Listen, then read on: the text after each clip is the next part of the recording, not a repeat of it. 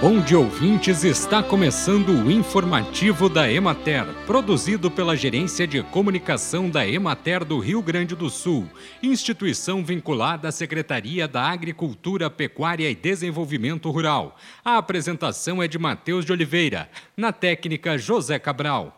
Pesquisadores do Centro Estadual de Diagnóstico e Pesquisa da Agricultura Familiar da Secretaria Estadual da Agricultura, localizado em Maquiné, lançaram recentemente uma nova cultivar de feijão, a RS Centenário.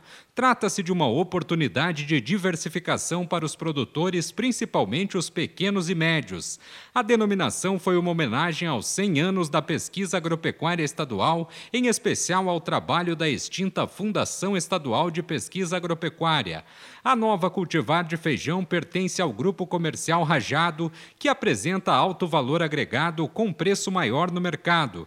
A pesquisa iniciou em 2007, quando foi feita a primeira seleção e encerrou em 2018 com os testes de valor de cultivo e uso. A RS Centenário é uma melhoria em relação à cultivar também rajada Iraí. Dentro do grupo rajado ao qual pertence a produtividade média apresentada pela RS Centenário de 1.685 quilos por hectare pode ser considerada elevada.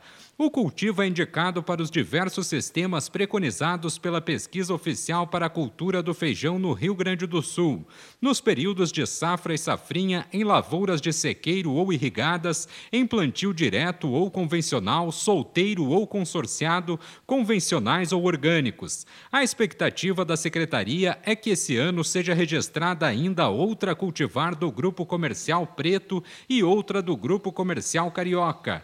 Bem, e por hoje é isso, nós vamos ficando por aqui. Mas amanhã tem mais informativo da Emater. Um bom dia a todos que nos acompanharam e até lá!